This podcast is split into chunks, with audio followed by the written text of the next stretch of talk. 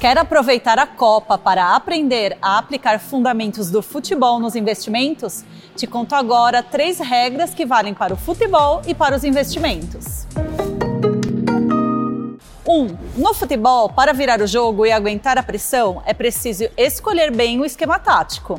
No caso das finanças, você precisa escolher bem os investimentos que vão compor o portfólio. 2. Conhecer bem o jogo. No futebol, isso significa treinar bem as jogadas e analisar o adversário. E para os investimentos, conhecer como funcionam os ativos. 3.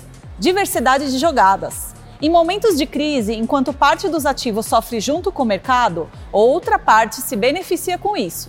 Então, diversificar a carteira traz equilíbrio e sustentabilidade para você. Para ver mais dicas, acesse borainvestir.b3.com.br. E hoje teve toque de campainha para comemorar os 15 anos de listagem da Marfrig na bolsa. A Marfrig é uma das maiores empresas de proteína animal do mundo. Teve toque de campainha especial na B3 para os G10 Favelas, bloco de líderes e empreendedores de impacto social. O toque marca o encontro entre os empreendedores periféricos e o mercado financeiro e oficializa a doação de um milhão de reais da B3 para a campanha de combate à fome liderada pelo G10 Favelas. E não se esqueça de seguir a B3 em todas as redes sociais. Boa noite, bons negócios e até amanhã!